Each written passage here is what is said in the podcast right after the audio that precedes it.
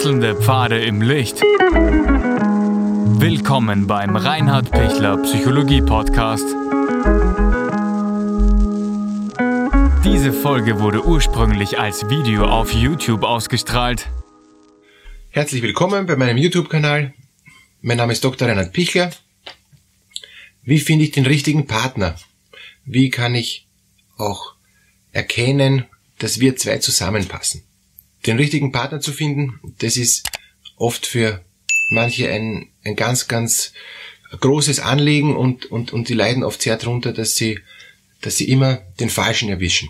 Es gibt andere, die finden gar keinen, um das geht es jetzt momentan nicht, aber es geht ähm, jetzt momentan um, um das Thema, dass ich schon viele viele ähm, Menschen finden wird, äh, die mir gefallen, in die ich mich auch verliebe, aber ich verliebe mich immer wieder in den Falschen. Also als Beispiel nicht, ähm, warum habe ich mich in den Fritz oder in die Anna verliebt, ja, sondern warum verliebe ich mich immer in Typen, die so sind wie der Fritz oder wie die Anna. Das heißt, ich erwische immer dieselben Typen, in die ich mich verliebe. Das ist dann irgendwie wo ich, wo ich anspringe, wo ich, wo ich innerlich ähm, mich, mich auch verlieben kann. Und dann merke ich immer wieder, boah, total falsch, ja. Das, das nicht schon wieder so ein Typ wie der Fritz oder nicht schon wieder so ein Typ wie die Anna. Weil dann, dann merke ich dann erst, wenn ich schon wieder verliebt bin und, und wenn wir schon wieder zusammen sind, geht ja gar nicht. Das habe ich schon ein paar Mal gehabt. Hilfe, ja. ja ich muss da wieder raus aus dieser Beziehung. Und und jetzt auch wieder, um, um da auch ein, ein paar Beispiele zu bringen, ähm, es gibt ein, einen Typ von Frau, ähm, die verliebt sich immer wieder in einen narzisstischen Mann. Immer wieder, obwohl sie sich denkt, Hilfe, ich will keinen Narzissten. Und sie trennt sich dann auch immer wieder von den narzisstischen Männern, sobald sie es erkennt, aber vorher verliebt sich regelmäßig nur in solche Typen. Und warum? Ganz einfach, weil diese narzisstischen Männer am Anfang sehr charmant sind, sehr zugewandt, äh, wirklich sich sehr für, für, für die Frau Zeit nehmen und sich die Frau denkt, na endlich ähm, gibt, ist da jetzt jemand, der sich wirklich bemüht, ja, der wirklich sich um mich kümmert, der mich sieht, der mich wahrnimmt und, und der wirklich liebevoll mit mir umgeht. Genau das wünsche ich mir. Und dann verliebt sich die Frau in den und sobald der Narzisst merkt, ähm, super, ich hab's in der Tasche, ja, schaltet er um auf seinen normalen narzisstischen Modus, ähm, fängt an zum, äh, zum Befehlen, fängt an zum total ungut sein, bemüht sich überhaupt nicht mehr. Die Frau ist komplett überrascht und denkt sich, hallo, was ist jetzt los? Bitte, ähm, wir, du warst ja noch bis vor kurzem ganz anders, kannst du wieder so sein, wie ich dich kennengelernt habe? Und, und, und äh, er sagt das natürlich nicht so, aber ähm, der Narzisst, wenn er sagen könnte, würde er sagen, ich habe dich nur fangen wollen und dich locken wollen, deshalb kann ich auch kurzfristig charmant sein. Ich kann ja auch einmal wirklich nett, äh, auch als Narzisst sein, wenn ich was will. Aber sobald ich, ich jemanden gefangen habe, kehre ich wieder auf mein narzisstisches Grundniveau zurück. Und das ist, jetzt servicier du mich, Frau, und jetzt gib du mir alles, was ich brauche. Und ich habe mich lang genug um dich bemüht. Ab jetzt ähm, hast du mich äh, zu, zu verwöhnen. Und ich brauche nichts mehr einbringen, weil ich hab dich ja schon in der Tasche. Früher war das dann wirklich so, wenn, wenn die dann verheiratet waren, ähm, Scheidung war irgendwie nicht so denkbar, ähm, und, und, und dann hat die Frau ein Leben lang das ausgelöffelt, was, was sie vorher einfach falsch erkannt hat, ja, leider. Und, und hat sich ein Leben lang dann gedacht, Hilfe, wie komme ich hier raus? Aber es gab keinen drinnen. Und, und heute ist es glücklicherweise so, dass man sagen kann, okay, also jetzt danke, ähm, ich habe jetzt dein wahres Gesicht erkannt, du bist auch gar nicht mehr bereit, dich zu ändern oder nur so minimal, dass ich sage, na, das, du hast nur was vorgespielt äh, zu Beginn. Danke, nein. Und und dann sind manche Narzissten ein bisschen nervös, bemühen sich ein bisschen, aber es ist eigentlich vorbei. Das, das geht dann fast nicht mehr, weil sie nämlich keine Lust haben, immer wieder in diesen charmanten Modus einzutreten, um die Frau zu erobern. Die verlieren dann auch die Lust, die Frau zu erobern und erobern lieber wieder eine neue.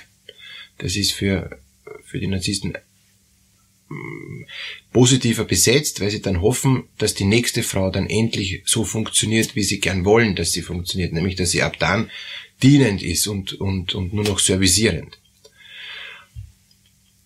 Anderer Punkt eben jetzt bei, ähm, bei einer Frau. Also ein Mann äh, verliebt sich in, in, in eine Frau, die äh, sehr schön ist und, und, und, und die sehr ähm, ein gutes Auftreten hat und, und wo man sich denkt, wow, so eine Frau wünsche ich mir, das ist wirklich super, die, ähm, die ist es, ja. Und, und sobald der, ähm, die Frau das, das, das Gefühl hat, dass sie jetzt äh, geliebt ist und, ähm, und, und, und dass der Mann wirklich äh, auf ihrer Seite ist und die zwei sind zusammen, ab dem Moment fordert sie ohne Ende mehr. Immer mehr, immer mehr, immer mehr. Und, und wenn, wenn der Mann das dann nicht alles erfüllen kann, wird sie hysterisch, ja? wird sie, ähm, also zuckt sie aus und, und, und, und schreit herum und wirft mit Sachen oder trommelt auf ihn ein oder, oder benimmt sich so, dass der Mann denkt, das ist ja furchtbar, das kann ich überhaupt nicht leisten, Hilfe, äh, die, die, die, die saugt mich aus, ja, ähm, und, und der Mann bemüht sich vielleicht noch, ähm, aber alles zu geben und, und zu sagen, schau, ich gebe dir eh alles, ich, ich zeig dir meine Liebe du, und, und, und du kriegst alles von mir. Und, und die Frau kriegt aber nie genug, weil sie in ihrem Fass keinen Boden hat. Ja? Ähm, es fällt alles durch. Die Liebe wird als, ja, eh klar, dass mich der lieben muss. Ja, Ich bin ja auch total schön und ich bin ja auch eine super überdrüber Frau und ist ja logisch, dass mich der beeindruckend finden muss. Also ähm, mehr, mehr, mehr. Und, und, und der Mann wird immer mehr ausgesaugt und, und die, die Frau hat immer das Gefühl, nein, das ist ein, ein Waschlappen, der, der gibt mir überhaupt nicht das, was ich brauche. Ja. ich, ich weiß nicht, warum ich bei dem überhaupt noch bin. Ich, ich hätte viel Besseres verdient und, und wieso bin ich bei dem gestrandet. Es sind dann beide unzufrieden. Ist in, beim anderen Beispiel natürlich auch so, ja. Ähm, aber der Mann ist an sich einer, der sich denkt, bitte, was soll ich noch machen? Ja, also ich, äh, ich, ich, ich, ich kann nicht mehr machen. Das ist eh schon weit drüber. Ja, wenn ich mal andere Kollegen oder Freunde anschaue, ne, die, die, die würden sagen, du spinnst wohl, ja, was, was du alles investierst. Ja, ähm, sagt er natürlich nicht, tut weiter, ähm, alles um, um, um sie gut zu stimmen. De facto geht es dann auch schief, weil er einfach dann nicht mehr kann oder weil sie aufhört und weil sie sagt, na, das ist nichts.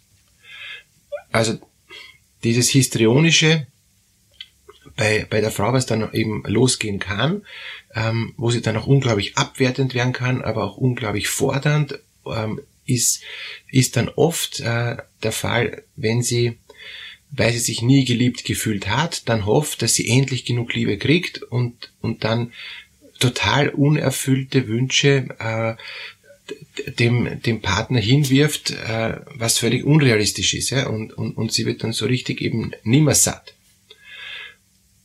Dritte Variante, warum ich ähm, nicht den richtigen Partner finde, ist diese ambivalente Beziehung, ist der Borderline-Hintergrund, ähm, wo eben eine, eine Partnerschaft startet und, und dann einer der beiden, der im Borderline ist, oder wenn es beide sind, ist es noch äh, chaotischer, dass, dass einer dann, der der Borderline tickt, äh, dann das abwerten muss, obwohl alles gut ist. Und eigentlich dann die Beziehung komplett in Frage stellt, obwohl es eigentlich keinen Grund gibt, die Beziehung in Frage zu stellen. Der Hintergrund ist der, ich kann mich nicht damit zufrieden sein, wie es ist, sondern ich ich bin erst dann zufrieden, wenn ich es wieder zerstört habe. Dann erst kann ich wieder sagen, natürlich, ich habe es ja gleich gewusst, ich bin nicht fähig für eine Beziehung. Das heißt, die haben einen inneren Drang, nicht Zwang, aber einen inneren Drang in ihnen, dass sie Dinge ablehnen müssen, um wieder zufrieden zu sein, weil sie ein konstant äh, ein gutes oder schlechtes Gefühl, also ein konstantes Gefühl, nicht gut aushalten oder gar nicht aushalten. Und erst wenn dieses Gefühl wieder kippt, haben sie das Gefühl einer Stabilität. In der Instabilität sind sie eben stabil. Deshalb heißt das ja auch eben emotional instabile Persönlichkeit. Ja? Die können eine Emotion nicht länger halten und es, es, es, sie verlieren es dann wirklich, dieses Gefühl. Und das ist dann ganz schwierig, weil dann muss der Partner maximal flexibel sein und dann sagen, gut, liebst mich halt mal nicht, ja, ist in Ordnung, gehen wir mal auf Distanz und wenn du wieder willst, komme ich wieder, ich bin auf On-Off, ich bin auf Standby, Puh, also das ist dann wahnsinnig schwierig und, und so funktioniert es dann auch nicht, ja. Das heißt, dieser borderlinige Partner muss dann einmal sich innerlich stabilisieren, muss dann auch durch eine Therapie idealerweise lernen, seine Gefühle konstanter zu spüren und zu leben. Das muss man einüben, das kann man nicht von heute auf morgen. Und, und dann gelingt es langsam, dass der Partner dann auch sich wieder annähern kann und, und dass das dann auch bleibt. Aber das, da braucht es relativ viel Abstand, also eine ausreichende Distanz und ein, ein, ein, sehr vorsichtiges Annähern. Wenn es ein zu schnelles Annähern ist, äh, wird das total überfordernd wieder für einen Borderliner. Also zuerst, wenn man, um nochmal zusammenzufassen, ähm, wenn man einen narzisstischen Partner erwischt, wird das nicht funktionieren. Wenn man meistens eine histrionische Partnerin findet, wird es meistens nicht funktionieren. Und wenn man einen Borderline-Partner findet, wird es auch eher nicht funktionieren. Gibt es jetzt eine Möglichkeit, dass man, wenn man so jemand erwischt, trotzdem mit dem zusammen sein kann? Ja, aber das sind halt dann besondere Bedingungen. Und wenn die Frage ist, wie finde ich den richtigen Partner für mich, dann geht es nicht darum, dass ich so eine Schlüssel-Schloss-Beziehung habe, dass ich einraste und, und dass das halt äh, das gegenseitig sich äh, ergänzt bis hin zu ähm, wir wir unterstützen uns in unseren Störungen, finde ich nicht gut. Deshalb finde ich besser, wenn ich selber ähm, vorher so eine ausreichend gute Selbstreflexion gemacht habe, dass ich weiß, was ist mein Bedürfnis, was sind noch meine Schwachstellen und wenn ich dann einen Partner finde, in dem ich mich auch verlieben kann, wo könnte es eben gut harmonieren und wo kann es nicht harmonieren. Also dass ich mir am Anfang mehr Zeit lasse, bevor ich zusammenkomme und das vorher genauer prüfe, um dann nachher nicht wieder enttäuscht zu sein, wenn ich wo reingestolpert bin. Ja, da gibt's viele, viele Detailvarianten und viele individuelle Varianten. Deshalb lade ich Sie ein, mir zu schreiben, wie geht's Ihnen ganz konkret ähm, in den Kommentaren und ich kann dann auch, wenn Sie mir ein Stück schreiben, was ist Ihr spezielles Thema, kann ich dann konkret in den Kommentaren antworten. Oder Sie nehmen direkt mit mir persönlich Kontakt auf. Sie finden meine Kontaktdaten eh auch im YouTube-Kanal bei der Info. Alles Gute für Ihre Partnerschaft.